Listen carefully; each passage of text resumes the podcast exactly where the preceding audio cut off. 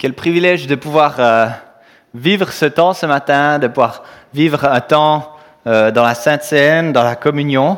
Quel privilège de pouvoir aussi entendre des témoignages de la part de, de chacun d'entre vous de ce que Dieu fait dans nos vies.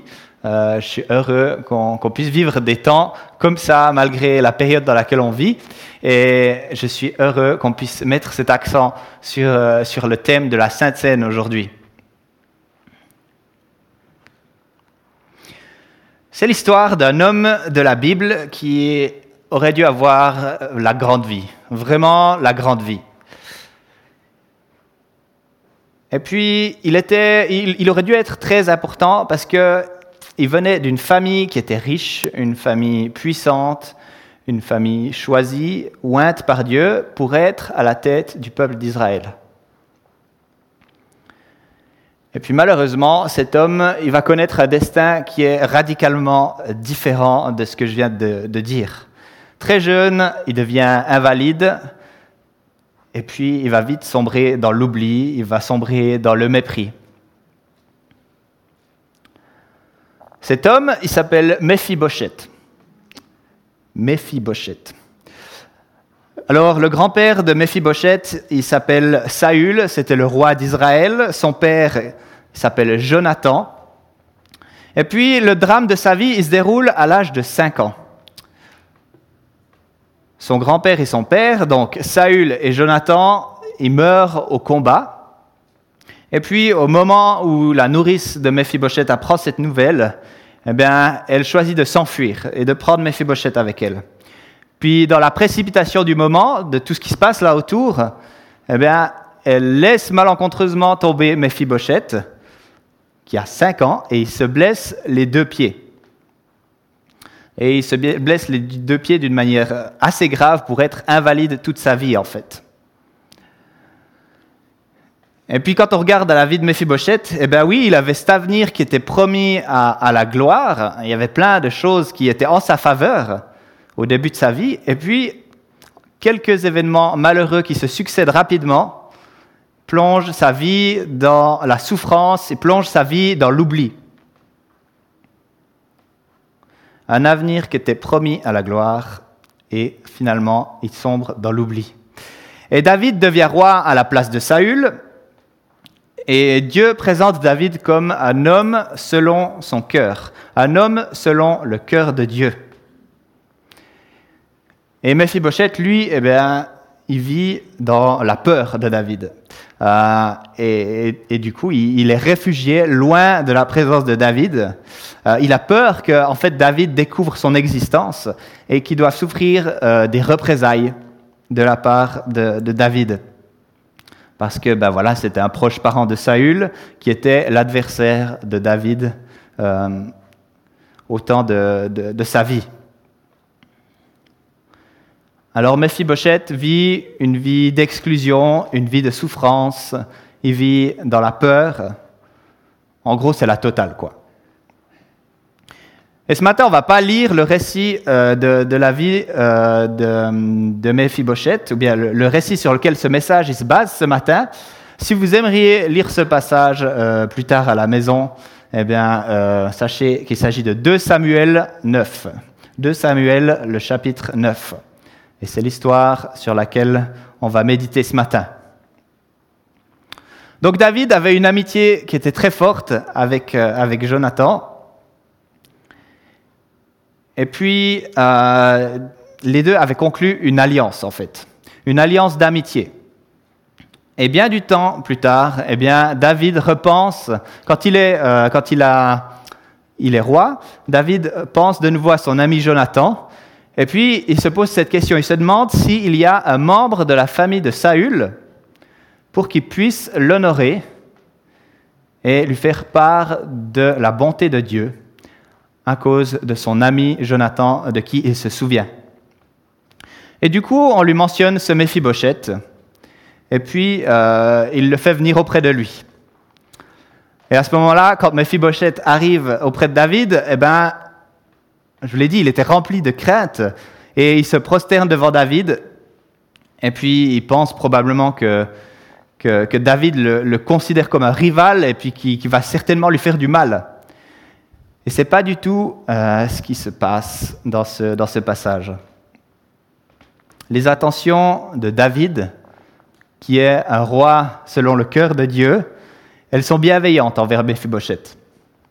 Et il lui dit, N'aie pas peur, je veux te faire du bien à cause de ton père Jonathan. Je te rendrai toutes les terres de Saül, ton grand-père, et tu mangeras toujours à ma table. Et tu mangeras toujours à ma table. Cet acte de bonté, il surprend Mephibosheth et ça le scandalise en fait même.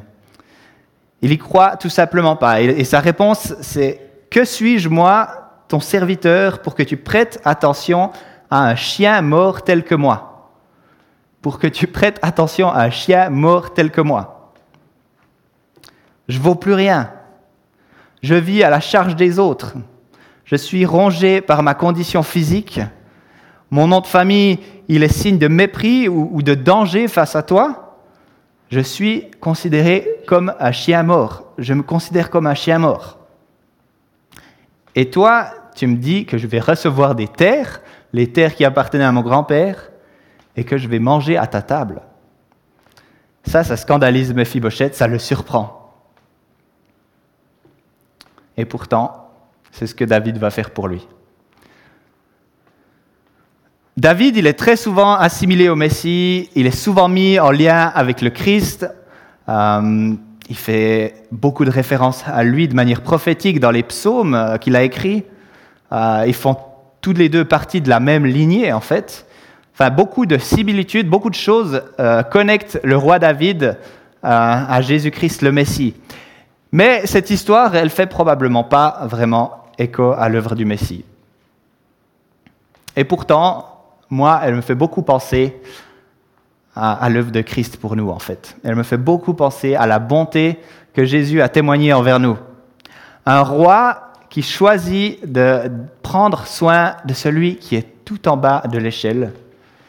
Un roi qui choisit de l'inviter à sa table eh bien, c'est ce que Christ, il a fait pour toi, c'est ce que Christ, il a fait pour moi. En disant, tu mangeras à ma table tous les jours, euh, Mephibosheth, il prend part aux richesses, aux privilèges qu'il y a euh, dans la famille royale et, de tous les privilèges qui sont, qui sont accordés aux gens qui sont proches du roi.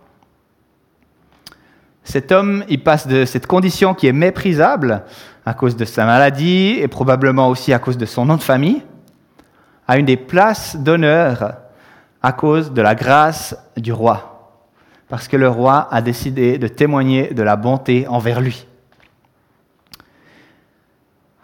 Et notre roi à nous, Jésus-Christ, il nous a vus dans notre misère. Il nous a vus dans notre péché, dans cette posture d'invalidité qu'on a face à lui. Il nous a vus et il nous a appelés à venir manger à sa table. Bien plus que, David, par amour pour nous, il est allé donner sa vie en mourant sur la croix.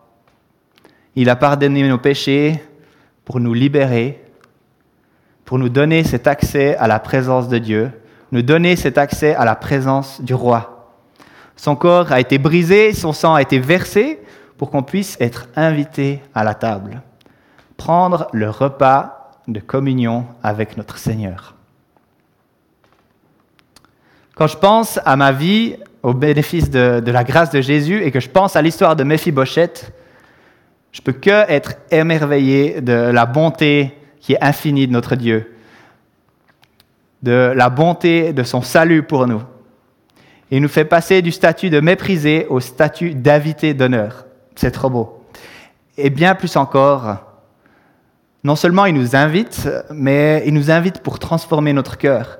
Il nous invite pour renouveler notre intelligence, pour transformer tout notre être pour sa gloire, pour la gloire de son nom. Alors que nous, on va prendre ce temps de, de Sainte Seine ce matin, ce temps dans la communion avec notre Dieu, on peut se rappeler qu'avant toute chose, eh bien, si on peut participer à ce repas, c'est parce qu'on y a été invité personnellement par notre Seigneur Jésus-Christ. C'est une invitation qui est officielle. Une invitation officielle. Encore plus officielle que le WhatsApp que tu as reçu euh, pour t'inviter à l'anniversaire de telle et telle personne. Encore plus officielle que se faire part de mariage de ces, de ces gens qui t'ont invité plus d'une année à l'avance pour leur mariage. On est invité au repas du Seigneur parce que notre nom, il est inscrit dans le livre de la vie. Et c'est le Fils de Dieu lui-même qui a inscrit notre nom dans ce livre de la vie. C'est officiel, c'est plus qu'officiel. On est invité à la table du roi pour venir manger avec lui, pour prendre part à ses bénédictions, pour rappeler l'œuvre de son salut pour les pécheurs.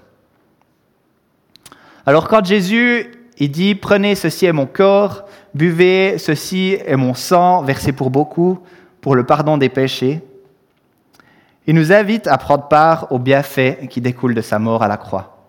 Il nous invite à s'approprier pleinement cette œuvre du salut pour nous.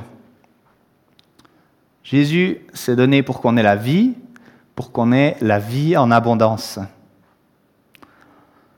En prenant ce repas, on peut s'approcher de Dieu, on peut s'approprier le fait d'avoir une place réservée pour nous dans la présence de Dieu, une place réservée pour nous. Et puis, si on a une place réservée au, repas du Seigneur, eh bien, c'est aussi une anticipation, en fait, une anticipation de ce grand festin qui nous attend dans la présence de Dieu à la fin des temps, à la fin de toutes choses, les noces de l'agneau. Je vous le dis, je ne boirai plus désormais de ce fruit de la vigne jusqu'au jour où je boirai à nouveau avec vous dans le royaume de mon Père. Matthieu 26, 29. Jusqu'au jour où je boirai avec vous dans le royaume de mon Père.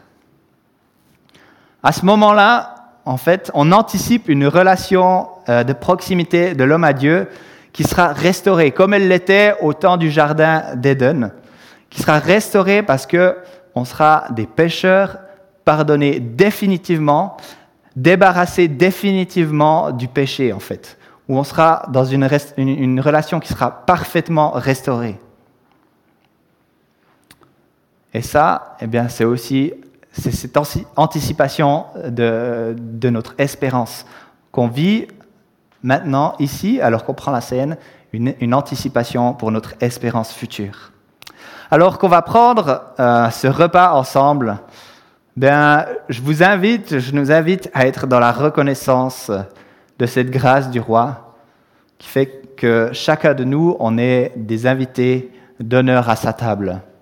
Mephibosheth, il a été invité à manger tous les jours de sa vie à la table du roi. Et Dieu nous invite à venir manger à sa table tous les jours de notre vie. Il nous invite à le faire jusqu'à son retour. Eh bien, on peut venir à sa table en tant qu'invité d'honneur. Seigneur, merci pour cet accueil que tu as pour nous. Merci parce que tu nous accueilles malgré l'infirmité de notre cœur. Tu nous accueilles euh, dans, nos, dans nos vies qui sont, qui sont parfois brisées, qui sont parfois dans un mauvais état, Seigneur. Eh bien, toi, tu t'es abaissé jusqu'à nous et tu nous rejoins là où on en est, Seigneur. Et tu nous rejoins pour nous emmener près de toi, pour nous emmener dans ta présence, Seigneur. Et alors qu'on se souvient de ton œuvre à la croix, ton œuvre de salut, Seigneur, eh bien, rends-nous proches de ton cœur dans ce temps de communion avec toi, de communion les uns avec les autres, Seigneur. Que durant ce temps de sainte scène, Seigneur, on puisse entendre ta voix, ressentir ta présence, et Seigneur, se souvenir que Là où on en est, Seigneur, eh bien, c'est simplement par ta grâce, c'est simplement parce que toi, tu as tout accompli à notre place. Tu as tout payé à notre place pour que nous, eh bien, on puisse avoir ce privilège d'être auprès de toi, de prendre ce pain, de boire ce vin. signe de ce que tu as fait, Seigneur, pour l'humanité. Merci Jésus pour ton œuvre, merci pour ton invitation.